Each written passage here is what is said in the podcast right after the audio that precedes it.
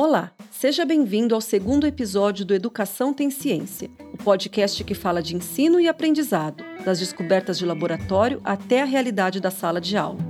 Essa é uma iniciativa da Rede CPE, a Rede Nacional de Ciência para Educação. E eu sou Ocimara Bauman. Bom, não tem como falar em aprendizagem sem falar em cérebro. É dentro dele que boa parte da aula acontece. E é por isso que, para pensar as melhores práticas de ensino, é preciso estudar o que as pesquisas da neurociência nos dizem.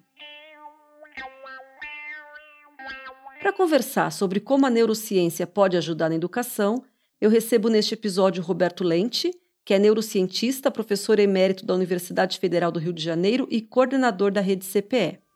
Aqui conosco também a Elaine de Paulo da Paixão, que é professora de biologia na educação básica e especialista em neurociência aplicada à aprendizagem.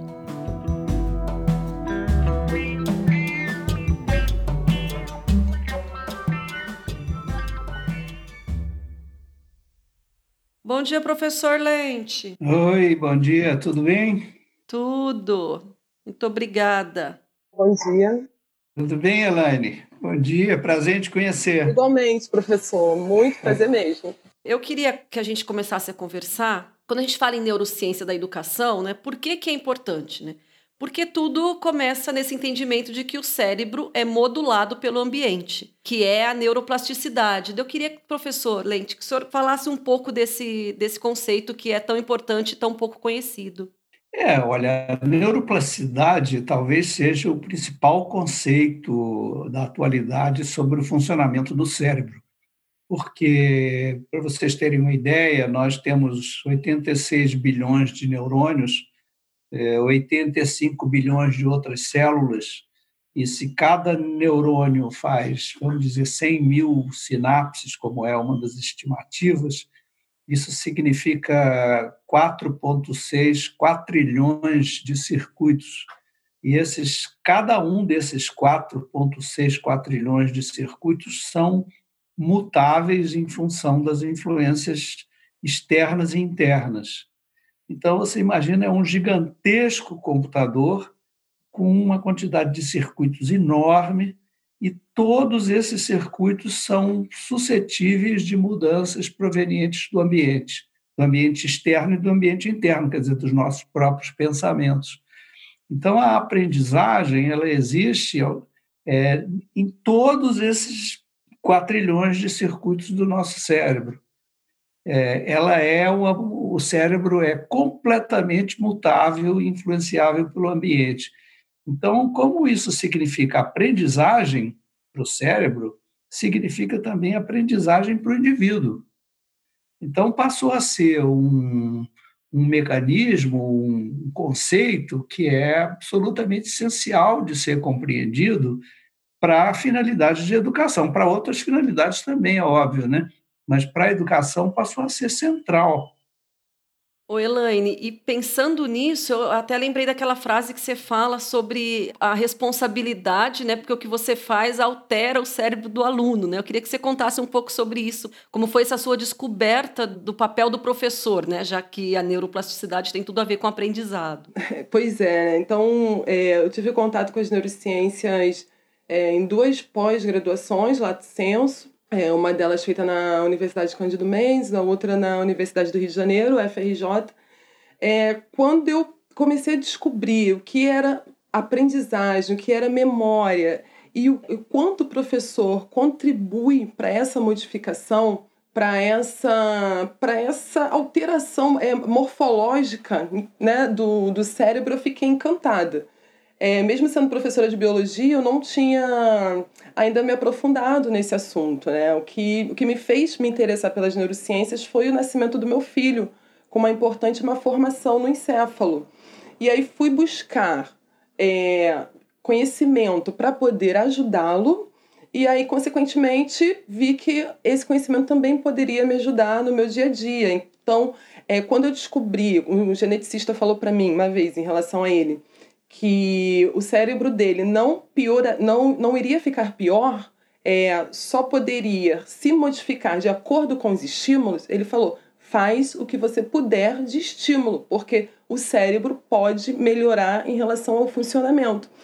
E aí, estudando as neurociências, eu vi que o quanto não só os profissionais da saúde, ao estimularem crianças com algum tipo de deficiência, e nós, professores, o quanto a gente pode alterar, o quanto a gente pode é, influenciar na formação desse cérebro, né? Tanto das crianças é, quanto no dos adultos. Uma, uma vez eu li é, algo que agora eu não lembro onde, onde falava assim, a gente é, não, não deve falar para os alunos use seu cérebro. Então vamos mudar o nosso cérebro, porque quando a gente aprende, como o professor falou, ocorrem mudanças ali na organização das sinapses, né?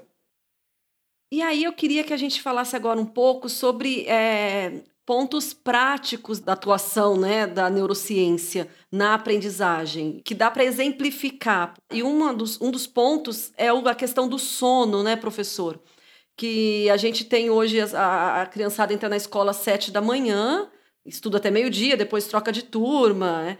E esse horário não condiz de fato com a melhor, o melhor rendimento, o melhor horário para os alunos aprenderem, né? O cérebro não, não é o melhor horário para ele, né? Aí eu queria que o senhor me falasse um pouco sobre os estudos relacionados a isso e como isso é tinha de estar tá um pouco mais aplicado, né? Como às vezes a gente existe a dificuldade ainda da neurociência ser, ser entendida e aplicada na, na gestão pública. Então, esse é um exemplo muito interessante, inclusive porque a gente tem contribuições brasileiras, de pesquisadores brasileiros nessa área. Né?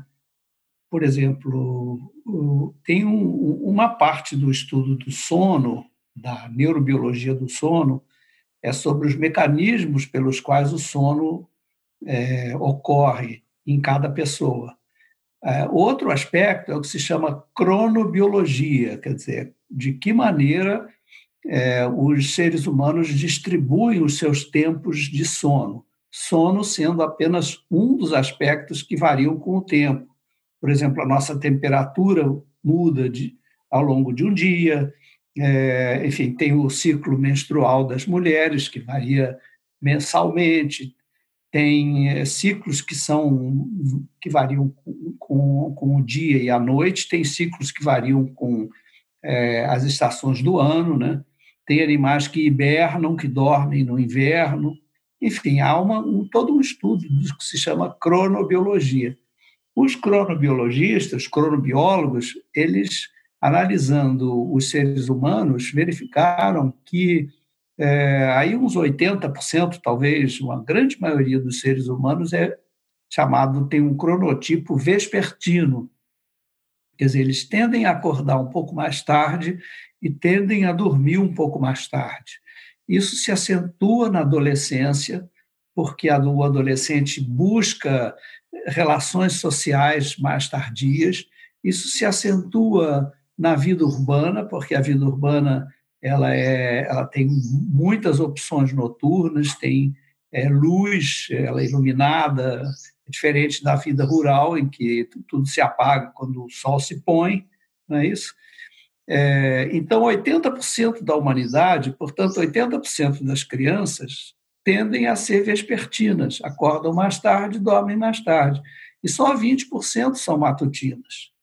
Então, se você faz um ciclo escolar que começa às sete e meia da manhã, 80% das crianças às sete e meia da manhã têm uma capacidade diminuída de aprendizagem.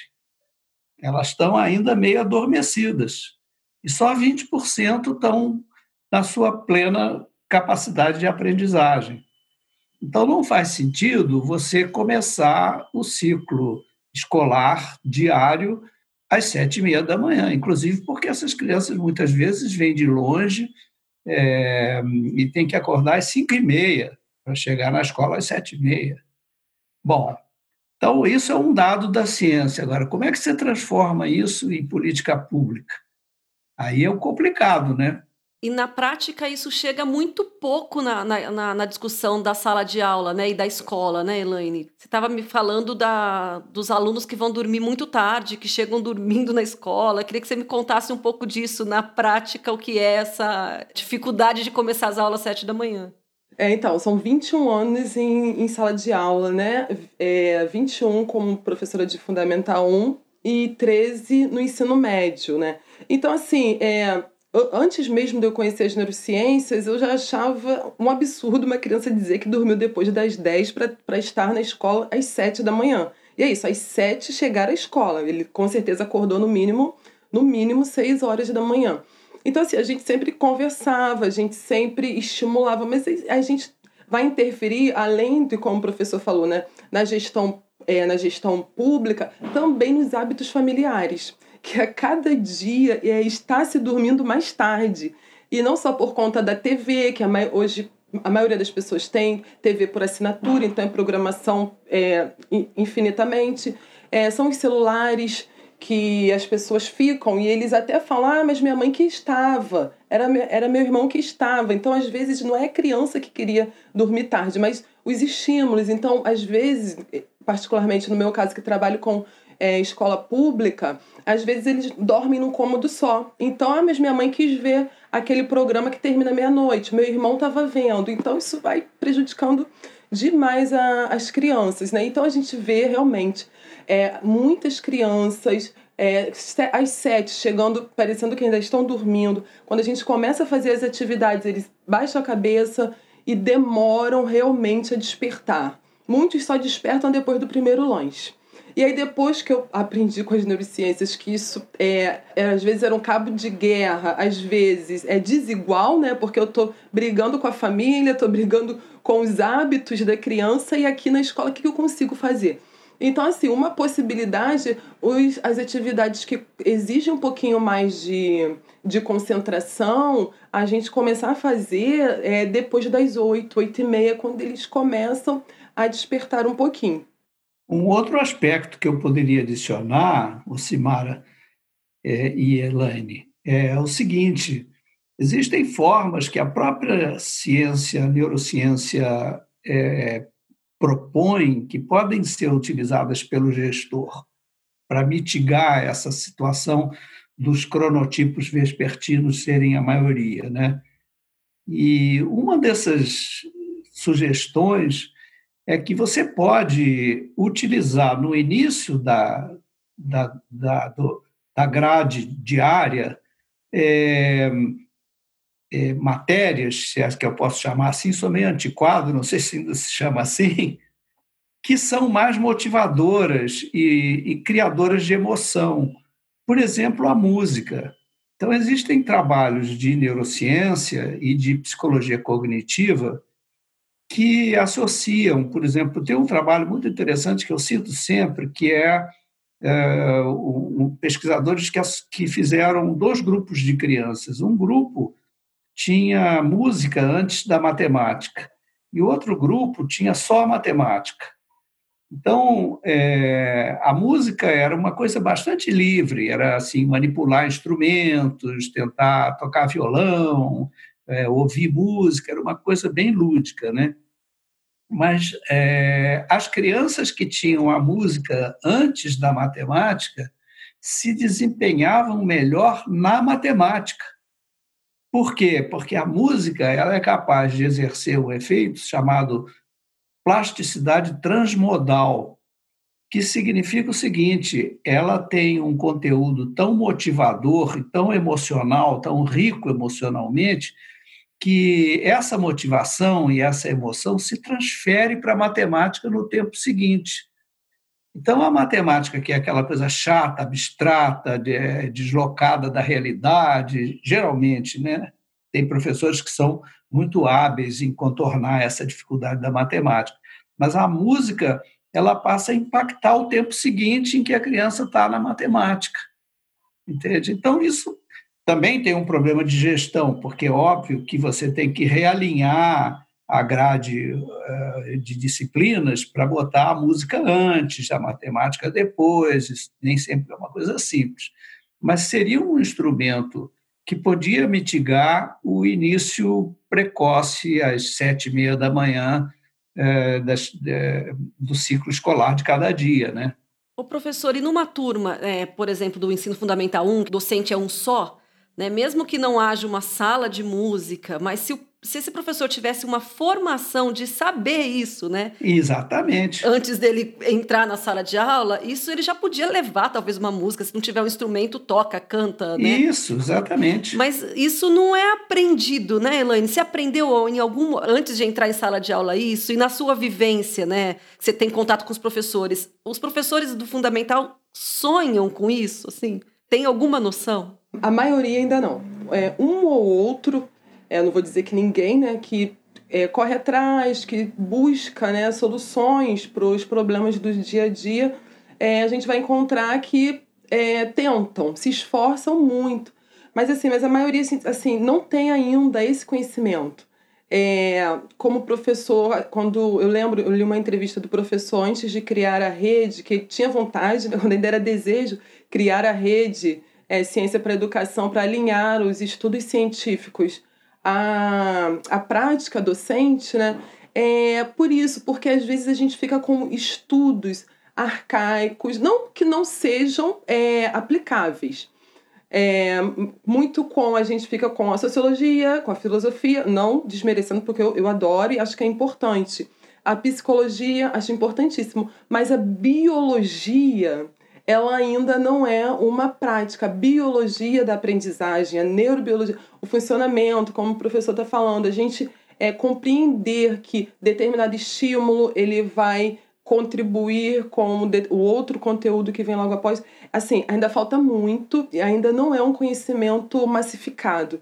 E eu, assim, tive a oportunidade de fazer algumas palestras com colegas de profissão, tanto do Fundamental 1 quanto do médio, é, muitos falam assim, por que, que a gente não tem isso na nossa formação? Geralmente a pergunta é essa, por que, que a gente não sabe disso? Né? Então, aí alguns falam, agora eu vou buscar cursos, vou me informar mais um pouco, mas assim, a formação, a nossa formação, ainda é muito tímida quando o assunto é, são as neurociências e, a, e a, o alinhamento das pesquisas científicas às práticas, é, voltando a dizer que a minha, minha vivência em escola pública, é, ainda, ainda, é muito, ainda é muito tímido.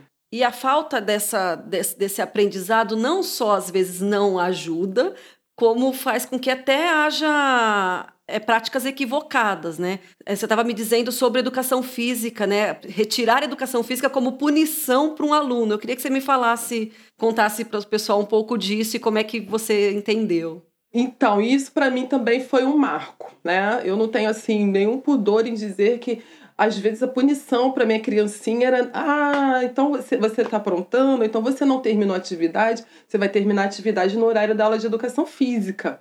E aí, quando eu fui estudar neurociências e vi o quanto a atividade física é importante para o desenvolvimento do cérebro, o quanto impacta a, a, a aprendizagem, eu mudei na hora. Eu falei, gente, o quanto eu fiz de errado, mas agora não mais. E quando eu faço as palestras, eu tento convencer também colegas. É, colegas, é, não é castigo é, tirar a criança da educação física porque ela é elevada, porque não terminou a atividade, como se a educação física fosse algo menor.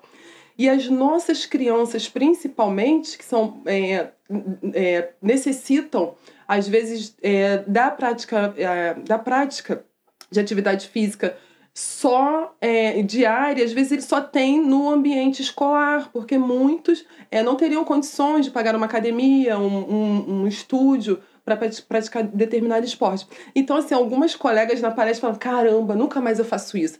Aí a outra fala assim: ah, eu vou avisar minha diretora, agora mesmo. Ah, então eu vou avisar também a professora de educação física, porque quando ele faz bagunça, ela joga ele dentro da minha sala. Então, assim, isso não são todos, mas são vivências que a gente tem ao longo da prática e que a gente vê, assim, o quanto a gente pode fazer bem ou mal ao desenvolvimento da criança ou do jovem.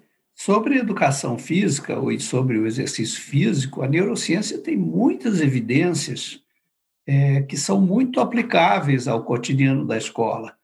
E eu lembro quando começou o governo Michel Temer, que eles fizeram aquela medida provisória, é, não me lembro se era relativo, acho que era relativo. É a MP do ensino médio. Do ensino médio, exatamente. A primeiro, o, primeiro, o primeiro texto da medida provisória tirava a educação física.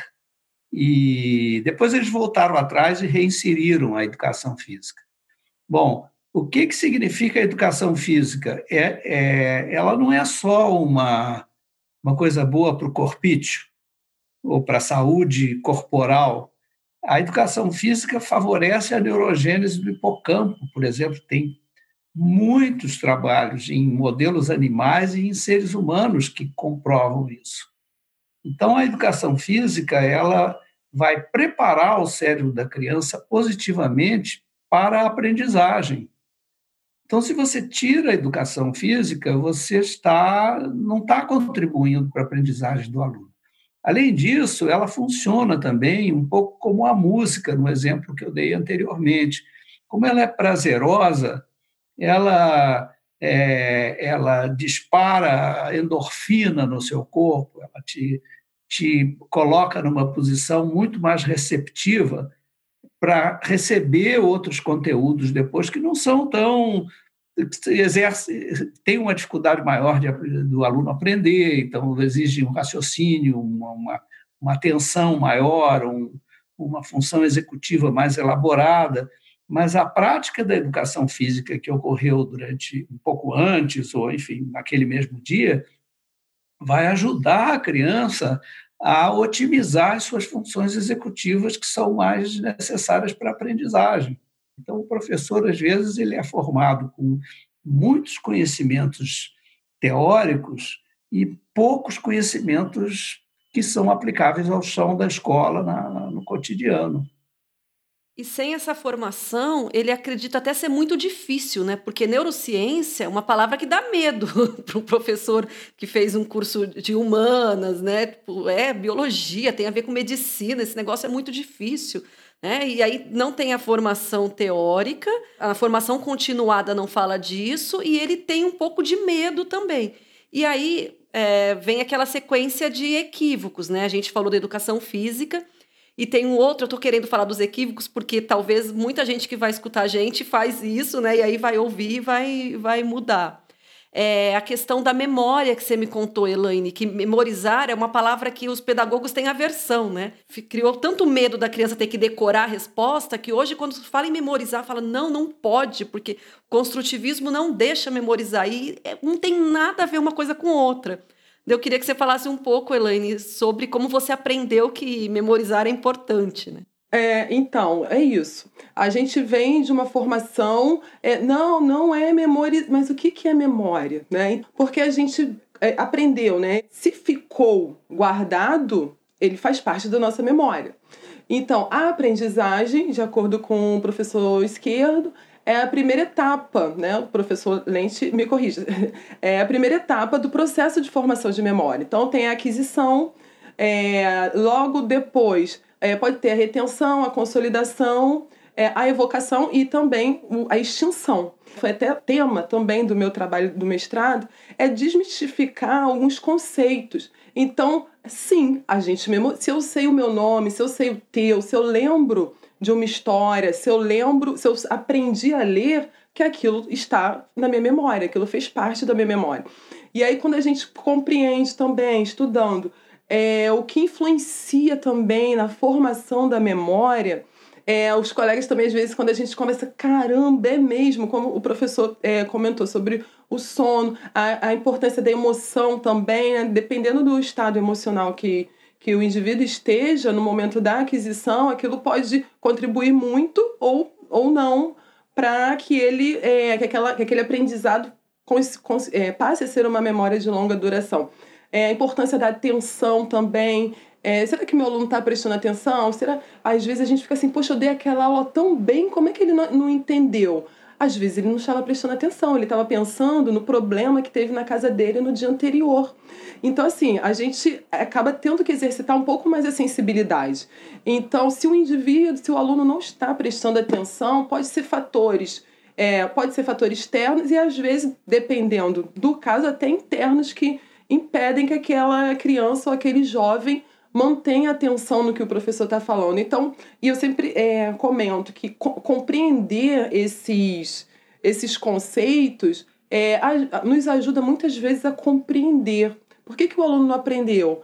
É, será, eu tenho que mudar mais um pouquinho a minha prática? A prática também, né? Outro conceito que, que a gente que eu aprendi também é, determinadas memórias, principalmente as de procedimento, correr, andar de bicicleta, exemplos, elas necessitam de repetições, porque a gente repita um pouquinho mais. Depois entrou no automático, beleza. Então a escrita, é, a leitura para determinadas crianças é necessário que haja muita prática, que ele pratique bastante para que aquilo se consolide em suas memórias. Agora, é, tem crianças que não. A gente falou uma vez, ela tem aquela facilidade de memorizar, mas assim, mas não é a maioria, né? Eu diria, para adicionando um pouco a esse tema, eu diria o seguinte: a memória é indissociável da aprendizagem. Agora, há aspectos importantes a memorizar e aspectos que não são importantes memorizar. Eu quando vocês nem eram nascidos, eu estava na escola, eu fiz escola pública, na Escola Pedro Ernesto, ali na Lagoa, e eu aprendi é, os afluentes do Amazonas, da margem esquerda e da margem direita, eu tinha que decorar. Aquilo, aquilo nunca me foi útil na minha vida toda e eu já esqueci. E qual a utilidade de eu aprender os afluentes da, da, do Rio Amazonas? Zero, a meu ver. Bom, mas é importante aprender a tabuada, a tabuada básica, 2 vezes 2, 4, 3 vezes 2, 6. Por que, que isso é importante? Porque isso vai automatizar os, os processos posteriores em que eu tenho que fazer é, exercícios de matemática um pouco mais complexos. Eu já não vou precisar. Se eu decorei a tabuada basicona, eu não preciso perder tempo com ela quando for trabalhar com conceitos matemáticos mais um pouquinho mais complicados. Então, essa memorização é relevante para o ensino posterior da matemática. Mas os afluentes da, do, do Rio Amazonas não são. Então, o professor tem que fazer uma seleção do que, que ele vai é, insistir, tentar que o aluno memorize e o que, que ele não precisa memorizar. Um outro aspecto dessa questão da memória é que ela é influenciada pelas emoções. É, as emoções positivas favorecem a memorização. Então, se você associar um processo de memorização com, com música, com canto, com rima, com poesia, com é, aspectos que puxam pela emoção da criança, ela memoriza mais fácil. E o contrário também ocorre. Se você é, é, forçar a memorização com atitudes punitivas, por exemplo, se não memorizar, fica de castigo, coisas antiquadas, nem sei se existem hoje, mas é, que são assim é, negativas para a experiência emocional do aluno, aí mesmo que ele não vai memorizar. Então, é, a associação da memória com a emoção é um dado da neurociência também extremamente comprovado por um trilhão de experiências diferentes. A emoção se associa positiva ou negativamente. É, no lado negativo mais extremo, você tem o estresse pós-traumático, não é? Por exemplo, como é que você vai favorecer o ensino de crianças que vivem numa comunidade vulnerável em que elas têm que aprender a se jogar no chão quando ouvem tiros? Gente, isso é assim o contrassenso do contrassenso, quer dizer, é, é uma situação extremamente traumática emocional que se associa negativamente com o aprendizado que se segue posterior. Então, acabaram os tiros, todo mundo levanta, se entra na. Não, a criança não tem mais condições de aprender depois de uma experiência desse tipo. Então, assim, é, eu estou falando tudo isso porque é, a memória é um elemento, é, a, a, emoção é um elemento que se associa com a memória. E, e a neurociência tem muitas evidências para isso, e você pode é, aproveitar na sala de aula é, experiências de, de, associação de memórias, é, de emoções positivas e agradáveis com é, a, a, memorização dos aspectos que são necessários para a aprendizagem posterior. Isso que o senhor falou sobre a, né, essa situação em sala de aula, dos tiros, de aprender e de depois ter de levantar e continuar a aula, como é que acontece, isso faz com que a gente é, perceba o, o tamanho do desafio da escola pública, né? Porque o professor da escola pública ele tem essa, essas dificuldades que um, uma escola né, elitizada não tem. Os alunos são mais privilegiados, são mais privilegiados em muitos pontos, inclusive nesse, né? É, a gente abraça essa causa e sabe que a, que a luta não é fácil, mas a gente não desiste, né? Eu, eu lembro que com 20 anos uma colega falou: quando tiver 35, duvido que você vai estar assim. Tô com 40, ainda estou assim, ainda me sinto motivada. É, espero que essa motivação não, não pare, não termine nunca. É, e aí poder, nesse momento, assim, divulgar, falar mais um pouco e tomara que outros colegas, espero muito que outros colegas se inspirem e busquem mais um pouco. É, é claro, a gente não pode tudo, mas a gente pode é, tentar pelo menos, e, e muitas coisas a gente consegue. Então, para a gente conseguir garantir alguma equidade, algum avanço, é, é muito multifatorial, né? É, é pensar na, na, neurociência e pensar em outros avanços, em outras metas, em outros aspectos. E aí isso me, me, me lembra o que a gente conversou um pouco sobre a importância de ter um comitê científico, né? Igual existe um comitê científico de saúde, um comitê científico de educação. Eu queria que o senhor falasse um pouco sobre isso. Olha, isso eu acho que é super importante. É, Existe uma experiência no mundo apenas que eu conheço, que é agora no Ministério, no governo Macron, na França, ele criou um conselho científico do Ministério da Educação, que assessora diretamente o ministro da Educação da França. Por acaso, esse conselho científico é presidido por um neurocientista de primeira linha que chama-se Stanislas Dehaene, que é um, um pesquisador que, que trabalha com a fisiologia da leitura e da escrita e da matemática. Tem trabalhos de altíssimo destaque, tem trabalhos em colaboração aqui com o Brasil, especificamente com a Lúcia Braga, do, do Grupo Sara de Brasília. É, então, é um cara muito destacado. Ele é o presidente desse conselho. qual a função desse conselho? É dar é, recomendações baseadas na ciência que o Ministério da Educação vai avaliar a execuibilidade ou não. Quer dizer, quem, é, de novo, o, o, o cientista dá sugestões, mas quem implementa é o gestor. Eu não tenho a menor condição de, de chegar aqui para a Elaine e dizer assim, Elaine, na sua sala de aula você faça isso, isso e aquilo. Eu não tenho essa experiência. Mas eu posso, máximo, dizer, Elaine, olha, a emoção se associa à memória positivamente. E aí a Elaine, na sala de aula, na experiência dela, é que vai resolver a situação. E eu vou aprender com ela, porque eu não sei essa parte. Então, é, é muito importante que haja uma associação entre a ciência e os gestores públicos que trabalham com as políticas educacionais. Então, essa é uma, é uma coisa que a gente briga muito na Rede Nacional de Ciência para a Educação, que é, é buscar a contribuição de cientistas e de gestores de diferentes formações, não só a neurociência. Eu tendo a falar muito da neurociência porque sou neurocientista, mas os economistas têm muito a dizer, os sociólogos têm muito a dizer, é, porque a educação é multidimensional. Quem vai resolver o problema da vulnerabilidade das crianças em escolas é, em regiões violentas não é o neurocientista. O neurocientista vai dizer apenas o seguinte: olha, isso aí vai dar ruim, essa associação de emoções negativas com aprendizagem. Agora, o gestor é que tem que resolver o problema. É um problema muito complexo da sociedade brasileira, especialmente.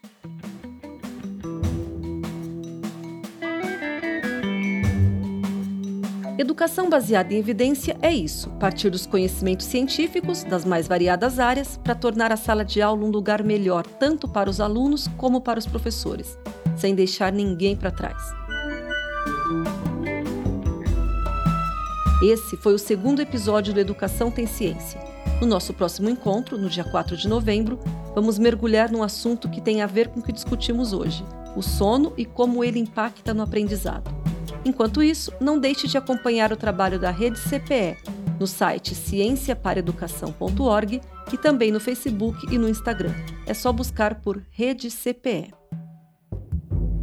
E se você gostou desse episódio e quer saber mais sobre evidências científicas na educação, participe do terceiro encontro da Rede Nacional de Ciência para Educação. O evento vai acontecer entre os dias 22 e 24 de outubro, tudo online. Você encontra mais informações na página da Rede CPE. O Educação Tem Ciência é uma iniciativa da Rede CPE com apoio do Instituto Ayrton Senna, do Instituto DOR e da Somos Educação. Idealização e coordenação: Sofia Moutinho. Produção geral: Lab 37. Apresentação e produção: Ocimara Bauman. Edição de som e trilha sonora por Victor Oliveira. E a arte da capa é do Renato Mamed.